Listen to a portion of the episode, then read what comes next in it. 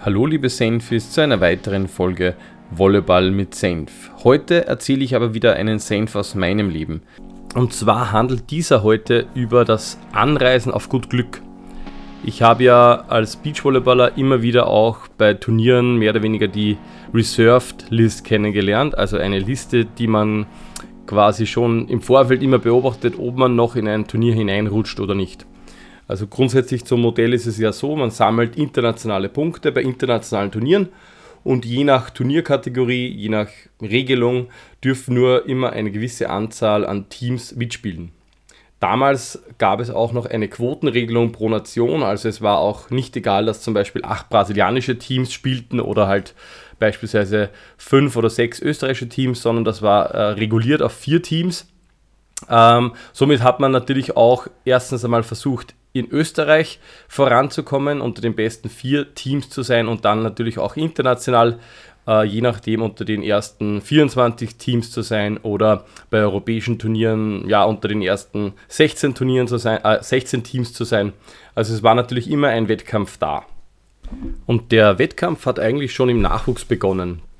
Also ich kann mich erinnern, äh, im Nachwuchs war es halt so, dass meistens Österreich einen bzw. zwei Startplätze hatte bei europäischen Meisterschaften oder bei Weltmeisterschaften. Im U18-Bereich war das, glaube ich, meist so, dass wir fix einen hatten und der zweite Platz eben auf die Reserved List kam. Bei Weltmeisterschaften, damals war das immer im ungeraden Bereich, also 19 Weltmeisterschaft, U21 Weltmeisterschaft hat es eben gegeben, äh, war es so, dass das erste Team fix in, im Hauptbewerb war und das zweite Team eben in die Quali musste. Im, also auf europäischer Ebene gab es keine Quali, da gab es eben nur die Reserved-Liste. Sprich, äh, ja, 32 Teams waren fix im Hauptbewerb und alle anderen mussten halt warten, ob vielleicht zum Beispiel bei einem Land keiner kommt, dann konnte man nachrücken. Ähm, ich kann mich erinnern an, an die erste U18-Europameisterschaft. Damals war es eben so, dass Dimitri Workov und ich, also Dimitri Workov, mein, mein damaliger Partner, ähm, nach wie vor auch äh, einer meiner besten Freunde, ähm, wir waren eben nominiert, aber als Team Nummer 2. Also wir mussten warten und hoffen, dass wir reinrutschen. Wir waren damals auf Reserved 1. Ähm, nachdem das Turnier in Bratislava war, also in der Slowakei, haben wir natürlich gesagt, okay, wir fahren auf gut Glück hin. Man muss wissen, im Normalfall bei so äh, Jugend, europäischen Meisterschaften oder Weltmeisterschaften ist es schon sehr oft der Fall, dass mindestens drei, vier Teams nicht kommen, je nachdem, vielleicht krankheitsbedingt absagen oder der Verband vielleicht gar kein Team aufstellt. Äh, das spricht das Land gibt den Quotenplatz dann mehr oder weniger ab. Also das war jetzt nicht so, dass das irgendwie ein großes Risiko gewesen wäre. Und nachdem man ja, ja in drei Stunden in Bratislava ist, so von Oberösterreich aus, ist das ja auf alle Fälle ein, ein Risiko, das man auf sich nimmt. Und wir waren eigentlich auch sehr gute, also guter Dinge, dass wir da äh, mitspielen können. Und wir sind halt hingefahren mit dem Zug, kann ich mich erinnern. Nachtzug war übrigens auch eine lustige Geschichte. Wir waren in Linz, ähm, wollten eben nach Bratislava fahren und haben nur gelesen, dass jetzt ein Zug äh, irgendwie nach Salzburg oder von Salzburg, hatten wir halt gedacht, äh, kommt Richtung Wien. Es war aber so, dass der Zug von Wien nach Salzburg gefahren ist. Wir sind mal eingestiegen und waren plötzlich in Salzburg. Und ja, so hat das schon ganz spannend begonnen. Dann sind wir aber mit dem echten Zug von Salzburg nach Wien, haben in Wien übernachtet und am nächsten Tag sind wir dann nach Bratislava weitergefahren mit dem Bus damals.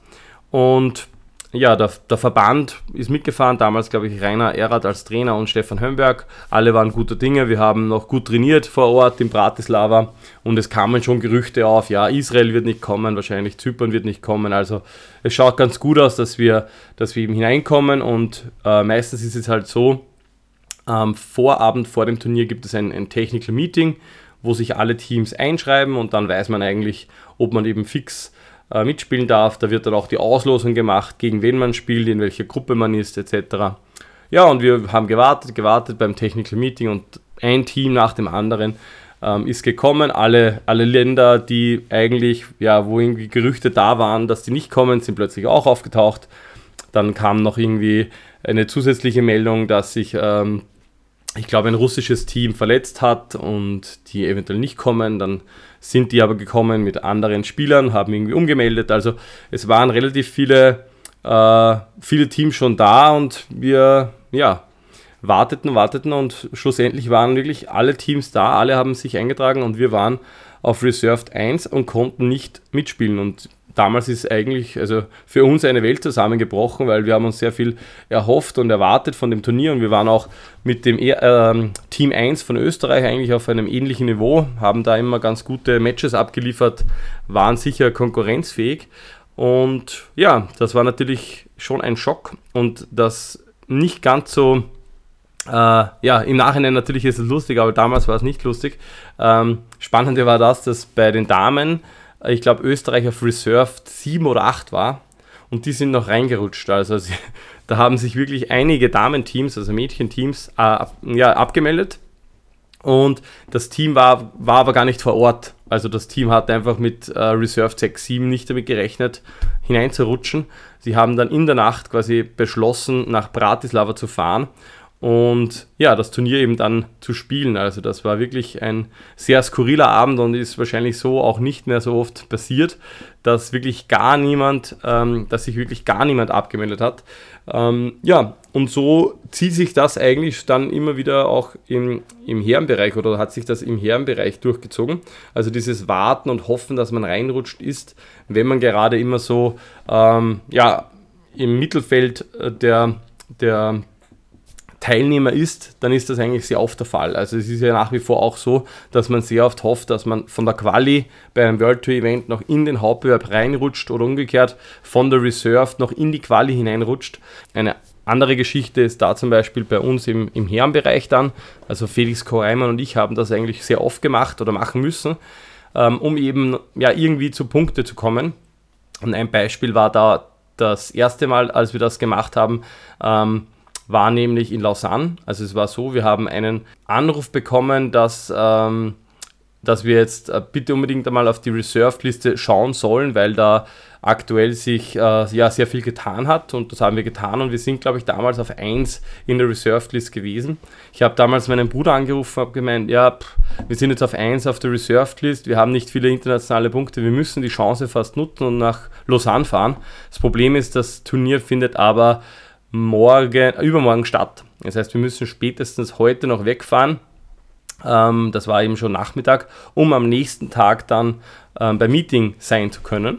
Äh, mein Bruder hat gesagt, okay, äh, kein Problem, äh, ich hole euch ab, wir fahren los. Wir haben dann mit dem Britzel Alex gemeinsam, äh, ja, mein Bruder hat eigentlich mehr oder weniger die, die Fahrt alleine gestemmt, obwohl Britzel Alex sehr oft, glaube ich, auch angeboten hat zu fahren, aber mein Bruder war da ja irgendwie im Flow und er hat uns da wirklich dann in der Nacht noch nach Lausanne gebracht. Am nächsten Tag haben wir dann tagsüber versucht, irgendwo zu schlafen, haben dann am Abend beim Meeting wieder gewartet.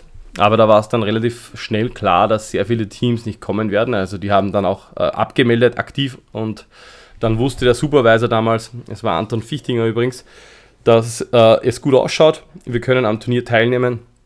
Und obwohl wir dann im Turnier ja relativ schnell, also ganz klar verloren haben, ähm, war es für uns eine wichtige Erfahrung. Wir waren da jung und wollten da eben diese Chance gleich einmal nutzen. Weil äh, grundsätzlich muss man auch verstehen, dass auch wenn man in der Quali dabei ist, man bekommt dafür schon Punkte. Und ein Team, das quasi null Punkte hat, hat es natürlich extrem schwer, dass es überhaupt mal in die Quali hineinkommt. Ähm, wenn man aber dann ein paar Punkte gleich am Anfang durch die Qualifikationen, ähm, an denen man teilnimmt, bekommt, ähm, ja, summiert sich das zusammen und dann kann man vielleicht sogar mal eine andere Chance wagen und vielleicht ähm, irgendwo hinfliegen, weiter wegfliegen und dort vielleicht dann auch nicht an letzter Position in der Quali gesetzt sein, sondern vielleicht sogar an ja, fünfter, sechster, siebter Stelle. Dann bekommt man es meistens auch in der ersten Runde nicht gleich mit einem Überflieger zu tun und hat dann so die Chance, mal in die erste Quali-Runde, mal in die zweite Quali-Runde und dann vielleicht auch in den Hauptbewerb aufzusteigen. Und natürlich ist es am Anfang sicherlich sehr schwierig, also gerade Teams, die wenig Wildcards bekommen, also wenig Berechtigungen, um fix zum Beispiel im Hauptbewerb zu starten. Auch das gibt es ja, dass Verbände oder auch Turnierveranstalter Wildcards vergeben können. Wenn man das nicht bekommt, also ich habe, glaube ich, in meinem Leben überhaupt noch nie eine Wildcard bekommen, ähm, dann ist es natürlich schwierig. Man muss sich ja da irgendwie dann eben durch eigene Leistung hineinspielen in die Bewerbe. Und ein anderes Beispiel war auch mit Felix Koreimann dann in Berlin. Da haben wir auch in der Früh erfahren, dass wir reinrutschen oder reingerutscht sind in die Quali, sind dann mit dem Auto nach Berlin gefahren, haben dann in irgendeinem Bed and Breakfast geschlafen oder eine Jugendherberge, ich denke mit sechs anderen Personen in einem Zimmer oder so. Ähm, ja, haben am nächsten Tag dann gespielt und leider auch ja, relativ klar verloren, aber das war eben in den jungen Jahren sehr oft der Fall, dass man dann äh, leider in der Qualifikation, vor allem bei, bei einem World Tour Turnier, also das war ein World Tour Turnier, ähm, ja, verloren hat und eben Lehrgeld zahlen musste. Aber es gab eben auch andere Beispiele, wo ja, uns das Ganze aufgegangen ist. Einmal zum Beispiel bei unserem ersten Grand Slam, ähm, den Felix und ich gespielt haben, Koreimann Felix, da haben wir knapp eben durch Punkte den Einzug in die Quali geschafft. Also im Vorfeld war es klar, dass wir schon in der Quali sind, sind dann eben nach China geflogen, nach Xiamen und haben dort in der letzten Quali-Runde, ich glaube, nach 7-13 Rückstand im dritten Satz noch gewonnen gegen Norwegen und sind eben dann in den Hauptbewerb eingezogen, das erste Mal gemeinsam bei einem Grand Slam. Und ja, so ist halt oft diese Situation manchmal enttäuschend. Auf der anderen Seite geht es aber manchmal auf. Man bekommt dann die Chance, kann in die Quali, ähm, gewinnt dann Spiele und plötzlich ist man im Hauptbewerb. Aber um natürlich dauerhaft im Hauptbewerb äh, starten zu können, da braucht es dann wirklich regelmäßig Top 5 oder Top 10 Ergebnisse. Und ja, das können natürlich jetzt äh, aktuell nur ganz wenige behaupten. Also es ist ja aktuell durch dieses neue System auch, glaube ich, so, dass sehr viel durchgewechselt wird. Also sprich, die Teilnehmer sind nicht immer, vor allem im mittleren Bereich, dieselben. Es müssen wirklich Top-Teams plötzlich auch wieder in die Quali. Ähm, das Spannende auch generell an der Quali ist ja das, dass du ein Single Elimination ähm, System spielen musst. Also es wird im Endeffekt so äh, gespielt, dass wenn du einmal verlierst, bist du weg. Das heißt, es ist wirklich jedes Spiel ein Endspiel. Und wenn man dann zwei Quali-Runden überstehen muss, dann ist das natürlich auch für die Nerven, also für die mentale Stärke nicht einfach. Und ich glaube, es ist aber wichtig, dass Spielerinnen und Spieler das auch durchmachen, weil ähm, wenn du jetzt von Anhieb immer im Hauptbewerb bist, auch wenn du vielleicht jetzt am Anfang lauter Wildcards kriegst, dann ist das, glaube ich, auf Dauer nicht unbedingt sinnvoll, weil irgendwann musst du vielleicht selbstständig dann auch in die Quali und da hat äh, Xandi Huber, glaube ich, auch schon einen ganz guten Take dazu gemacht oder er hat das meiner Meinung nach ganz gut erklärt. Er meint eben auch, wenn du ähm, alles geschenkt bekommst, wirst du nicht mehr dafür arbeiten wollen. Und genauso sehe ich es auch. Also es ist sicher wichtig, ein wichtiger Prozess. Und wenn es auch heißt, man muss am Anfang viele Kilometer mit dem Auto irgendwo hinfahren, um eine Chance oder zwei Chancen mal, dann sind es drei Chancen äh, zu nutzen, dann ist das sicher auch was, was dir für die weitere Karriere auf alle Fälle behilflich sein kann und wird.